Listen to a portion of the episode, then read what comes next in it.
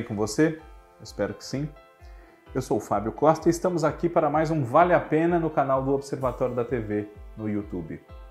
Eu peço a você sempre que se inscreva, compartilhe os nossos vídeos, comente aqui temas para outros vídeos, inscreva-se e, além de se inscrever, você ativa no sininho para não perder nenhum dos vídeos quando nós publicarmos. Né? Veja também os vídeos da Cacá Novelas, do Cadu Safner, do Cristiano Blota.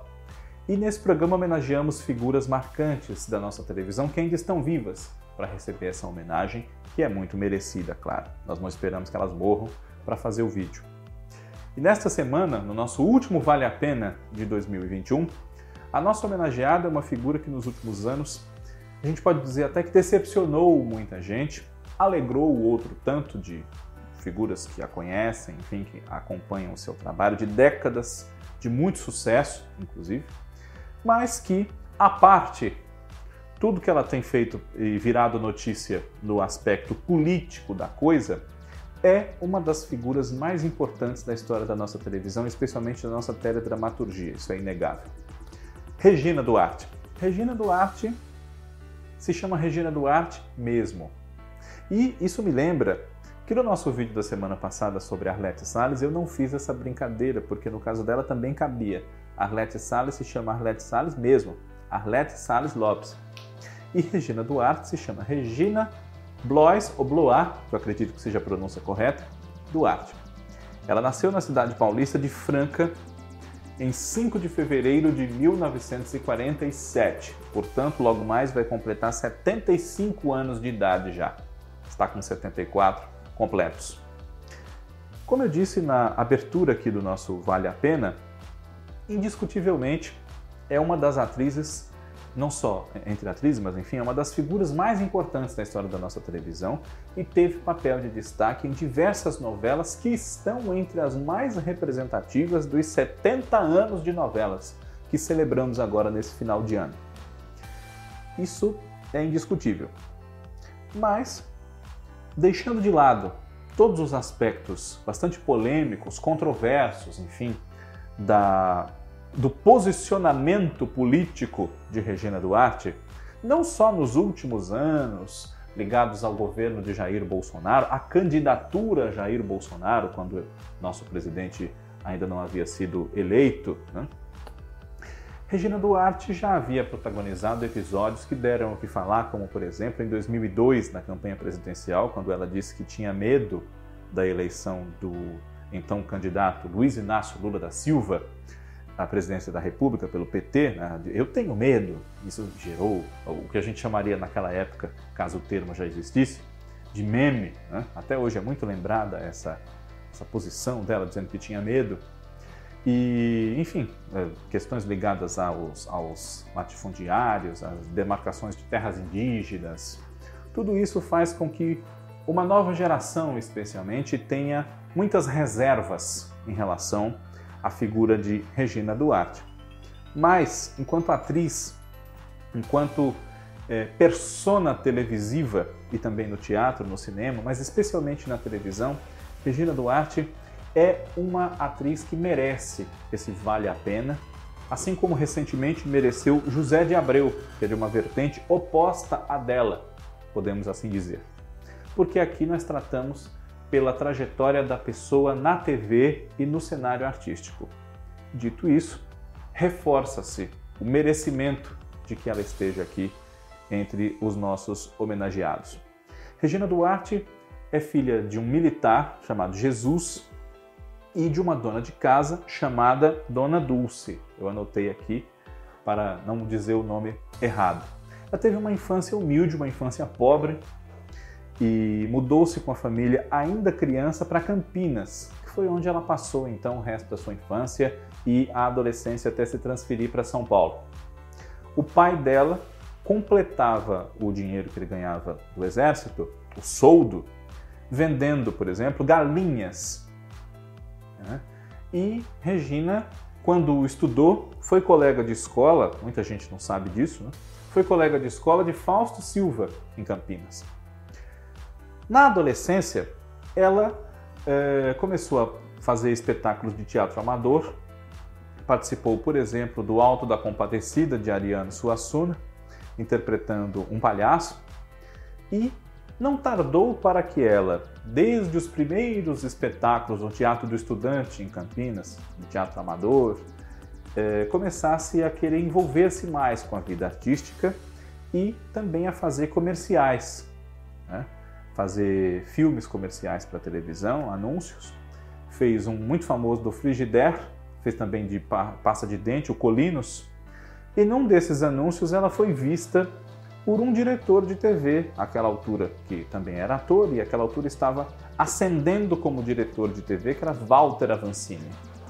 Ele a convidou para interpretar o seu primeiro papel na televisão. Foi em 1965. Regina tinha acabado de completar 18 anos de idade e foi viver a Malu numa novela de Ivani Ribeiro chamada A Deusa Vencida. Essa novela era protagonizada por Glória Menezes, no papel de Cecília, Edson França como Fernando e Tarcísio Meira como Edmundo. E também tinha no seu elenco Ivan Mesquita, Maria Aparecida Alves, Ruth de Souza, entre outros. Altair Lima, também, que era o pai da Cecília. E a Malu, né, a Regina, estourou já com essa novela, ficou muito conhecida e já era um rosto conhecido da publicidade que ela fazia.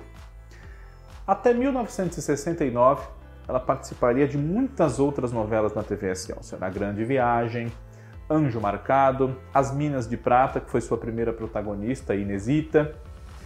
Todas essas novelas são de Ivani Ribeiro, inclusive. Originais ou adaptadas, como no caso dessas Minas de Prata, adaptada de um romance de José de Alencar. Regina também fez O Terceiro Pecado, no papel de uma jovem que, se cometesse o terceiro pecado, morreria. Essa história depois foi refeita na TV Globo com o nome de O Sexo dos Anjos.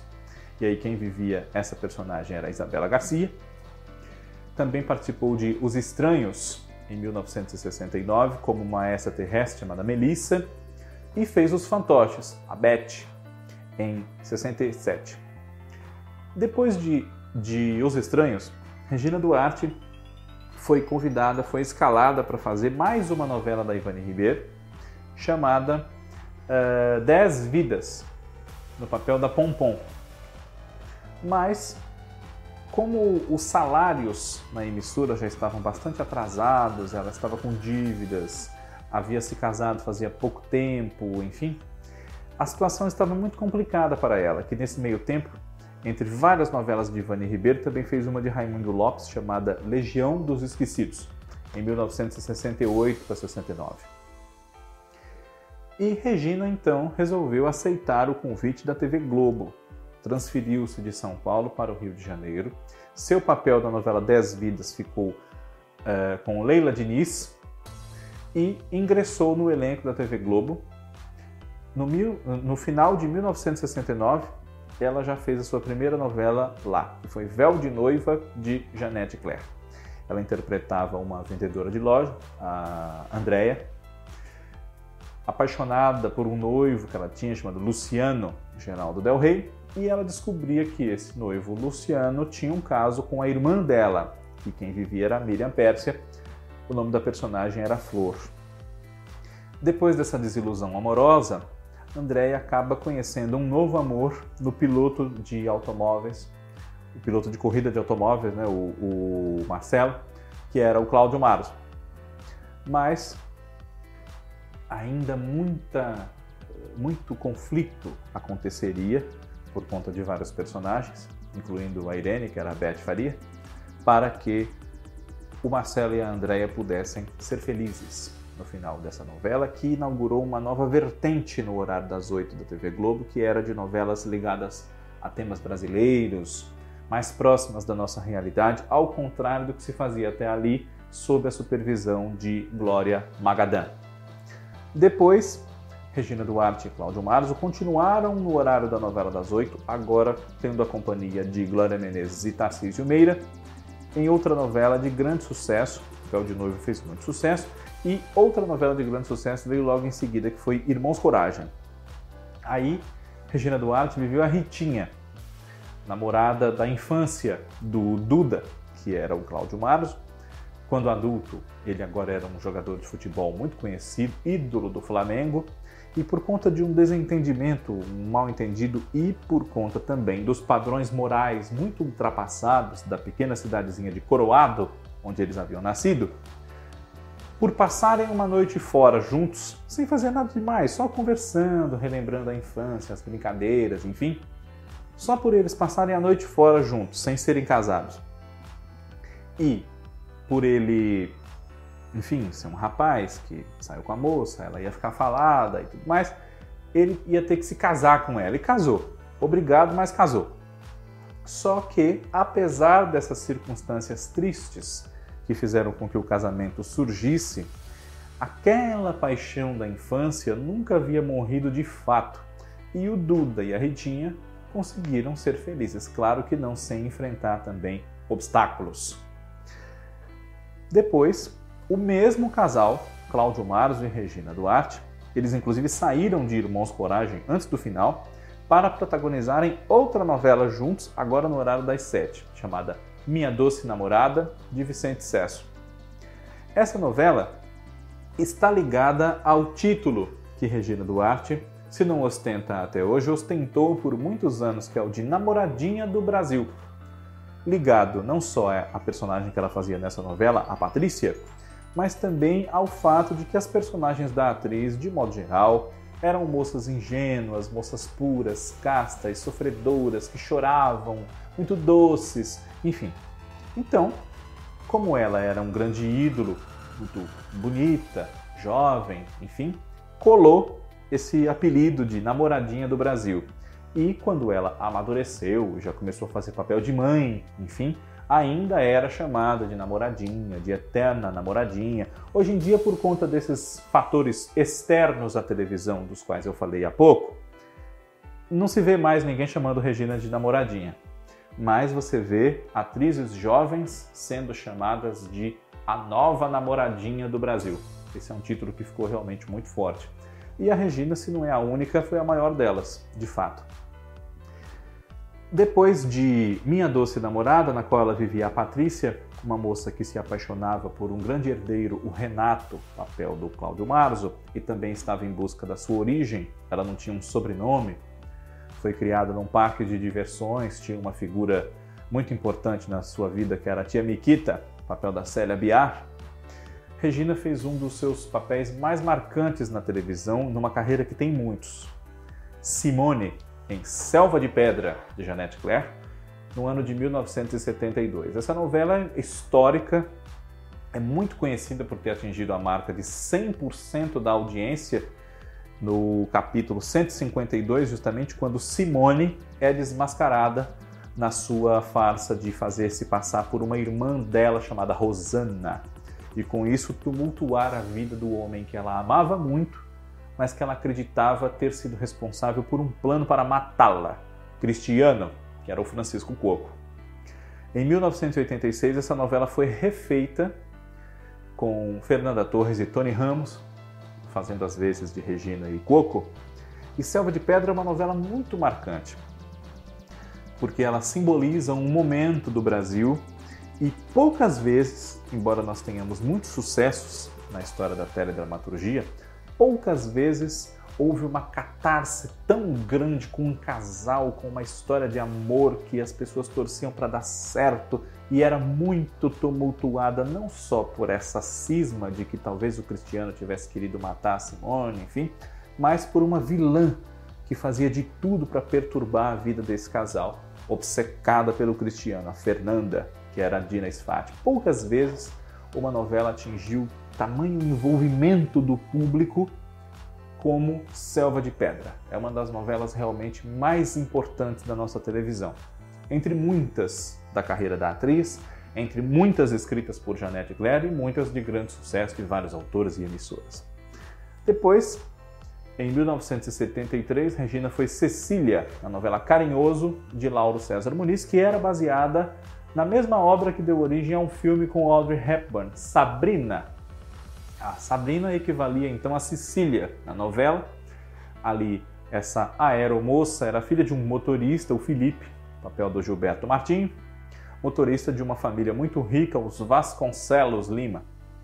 E ela era muito apaixonada por um dos filhos dos Vasconcelos Lima, um piloto de corridas automobilísticas chamado Eduardo, interpretado pelo Cláudio Marzo? Não, pelo Marcos Paulo. Mas lá estava Cláudio Marzo também, no papel do irmão mais velho do Eduardo, Humberto Filho, que era apaixonado pela Cecília, enquanto o Eduardo até teve um interesse por ela, mas tinha uma moça no seu pé, a noiva, a Marisa, Débora Duarte. Depois disso, já querendo mudar a imagem dela na televisão, da mocinha, fugir da mocinha sofredora com um grande conflito romântico, em 1974, a atriz interpretou uma jovem rebelde chamada Bárbara, na novela das oito de Jeanette Claire, Fogo sobre Terra.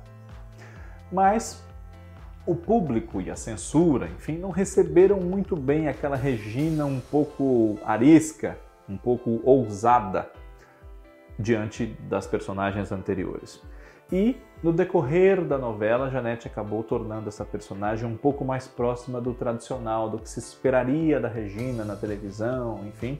Mas a Bárbara já foi o indício de que a atriz queria transformar o modo como era vista, também para diversificar os personagens que ela poderia fazer.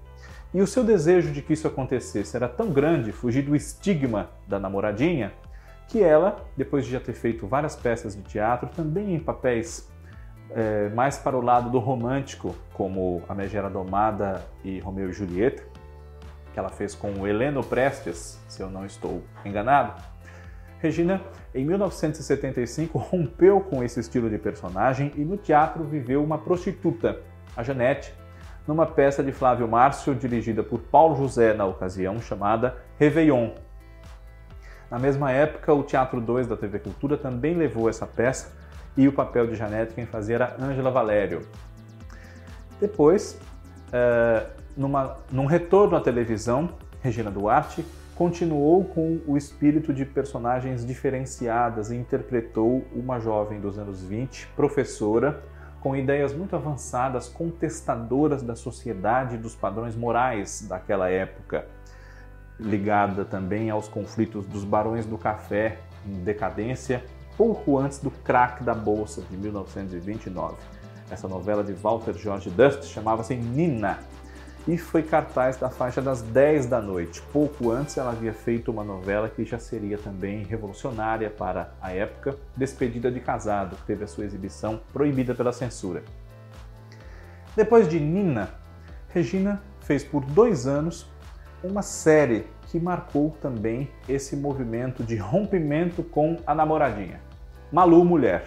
E esse nome, Malu, foi sugerido por ela, para que, já que ela começou a sua carreira na televisão como Malu, ela faria outra Malu fechando um ciclo.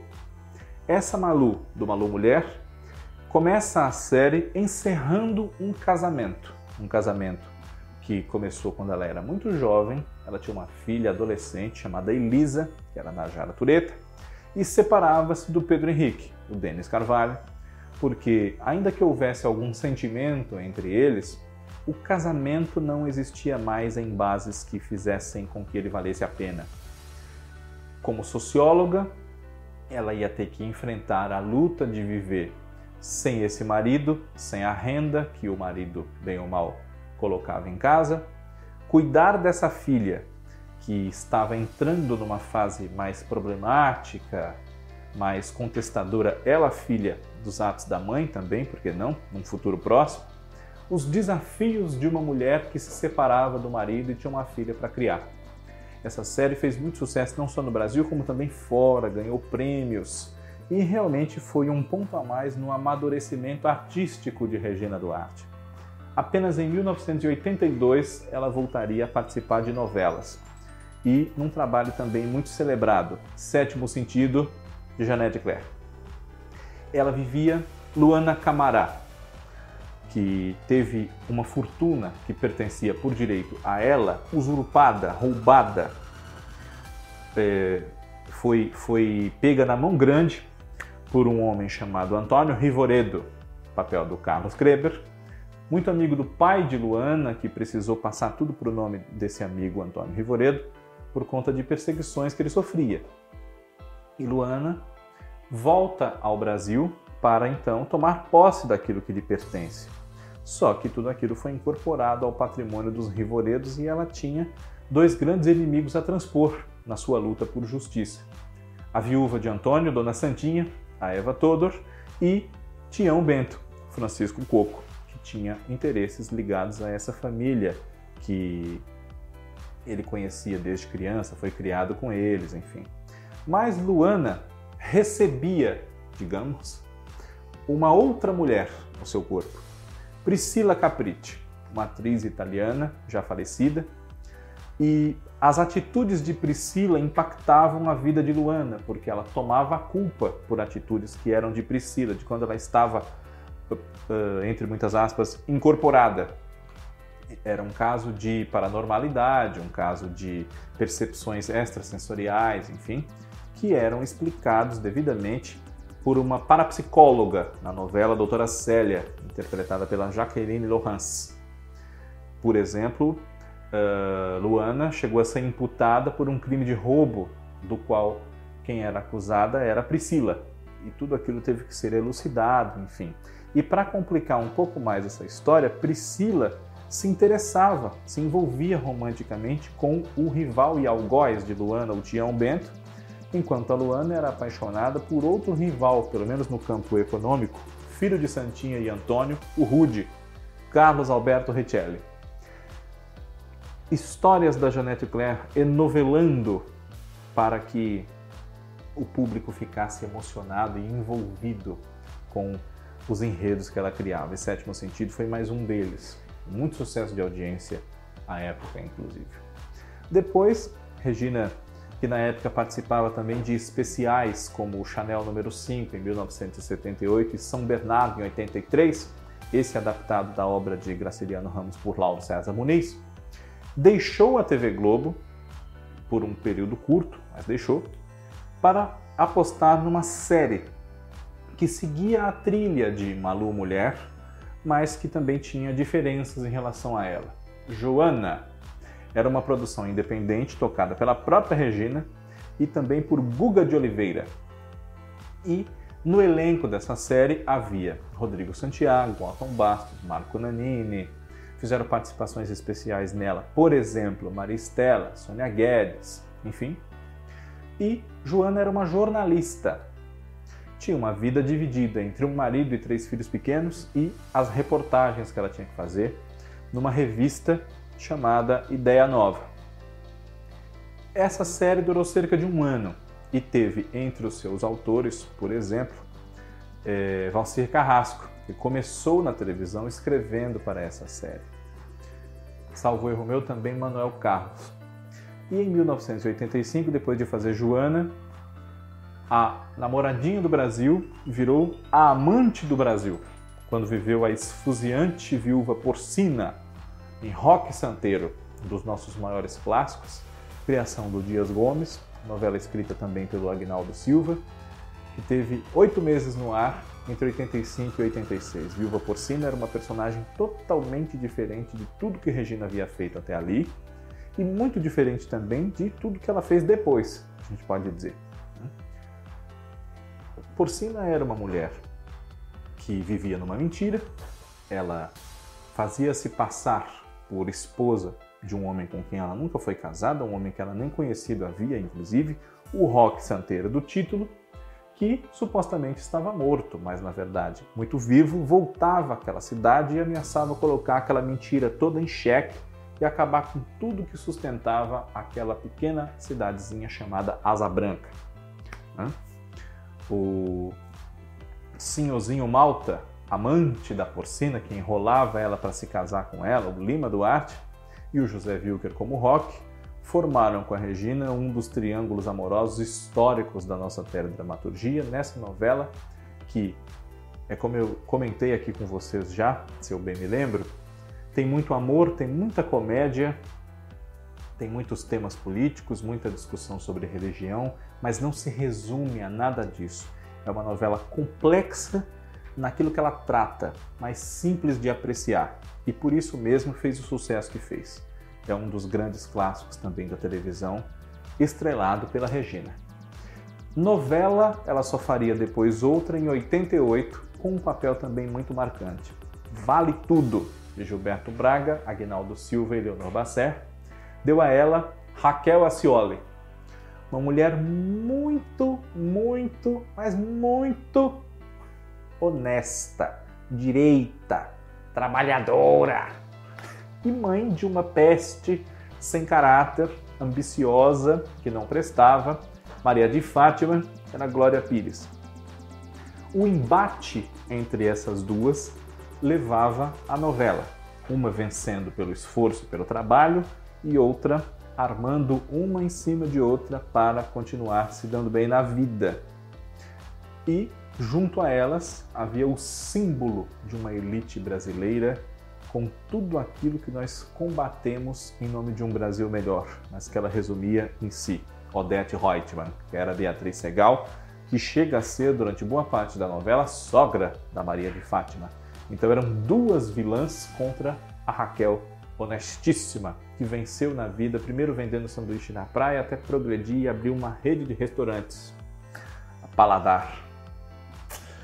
Depois de Vale Tudo, Regina fez Rainha da Sucata, Maria do Carmo, outra mulher que não tinha medo do trabalho, filha de um homem que enriqueceu lidando com lixo e sucata, seu Onofre Lima Duarte, filha também da dona Neiva, que era Nissete Bruno, apaixonada por um homem que a humilhou muito, mas que acaba cedendo aquele amor tão sincero e tão duradouro dela por ele, o Edu, Tony Ramos.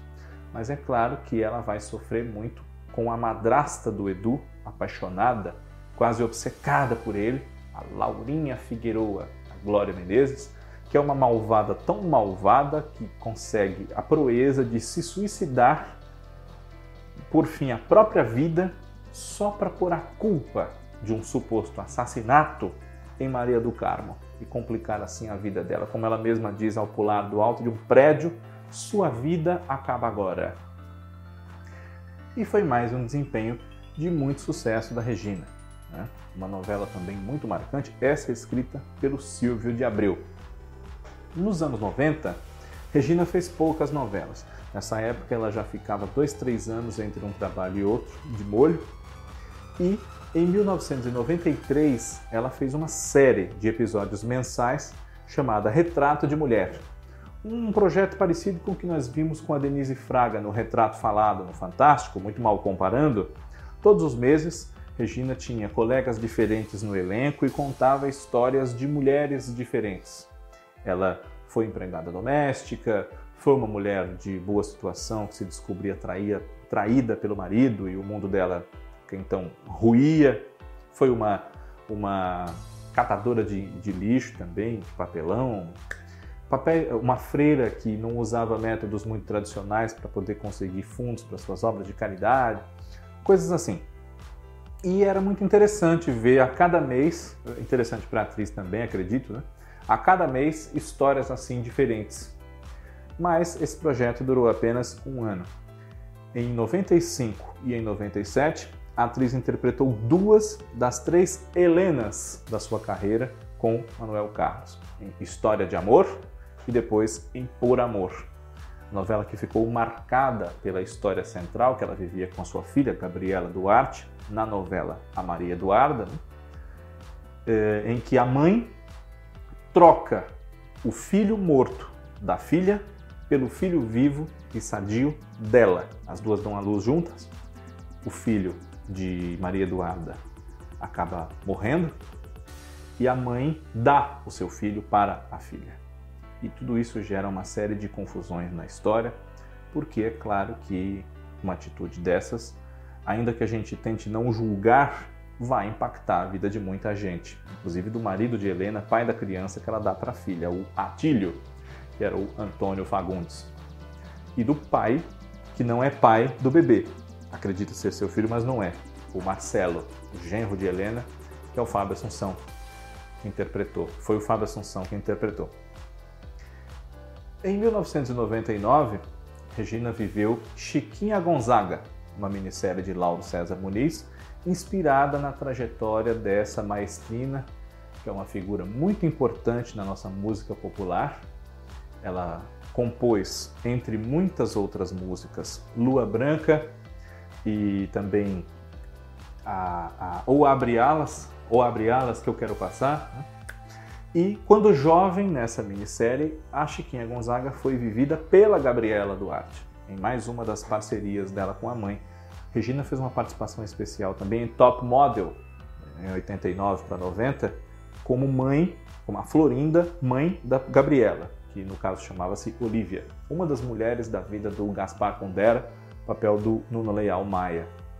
Dos anos 2000 para cá, Regina Duarte continuou espaçando um pouco os trabalhos na televisão, embora dedicasse à televisão eh, primordialmente o seu trabalho e tenha feito nesse meio tempo algumas peças, teatro, enfim.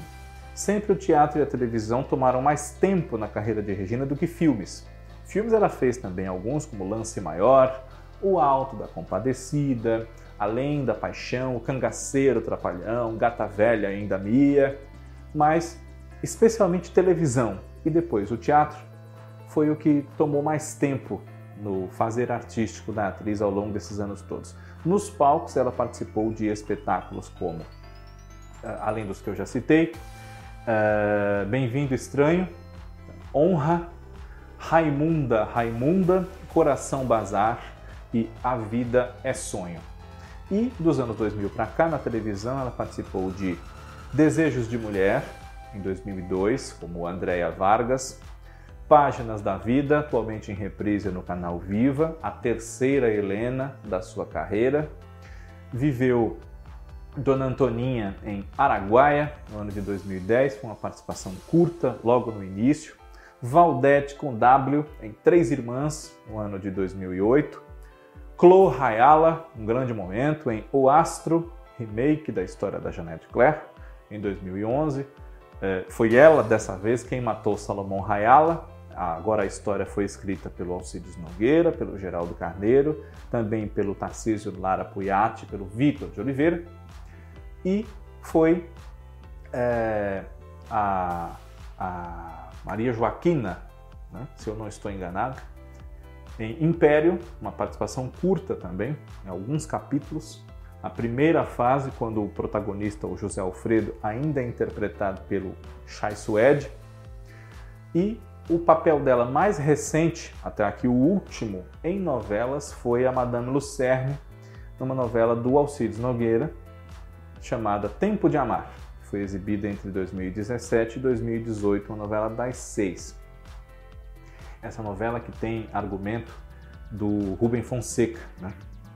E uh, essa época essa época de ausência de Regina Duarte nos últimos anos na televisão coincide com esse, esse conturbado desenrolar dos fatos que a envolvem com a nossa política recente. Mas, é como eu disse, a parte tudo isso, e muitas coisas eu não falei aqui, inclusive, porque o nosso tempo não é muito longo, né? mas Regina Duarte tem uma carreira muito representativa da evolução da teledramaturgia participou de obras muito importantes. Nem todas as obras das quais ela participou fizeram sucesso. Né? Três Irmãs não fez grande sucesso, enfim. Mas, sem dúvida alguma, é uma das nossas atrizes mais importantes na televisão brasileira. E é por isso que ela está aqui no Vale a Pena. Na semana que vem, nós estamos de volta. Eu espero que, caso ela assista aqui ao nosso programa, goste. Você que é fã dela também espero que goste.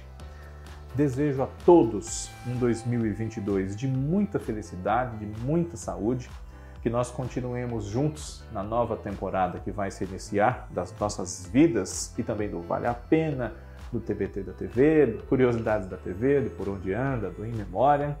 Que todos vocês realizem os seus sonhos, que nós tenhamos um Brasil melhor para todos e que continuemos relembrando aqui a história da nossa TV no Observatório da TV. Um abraço.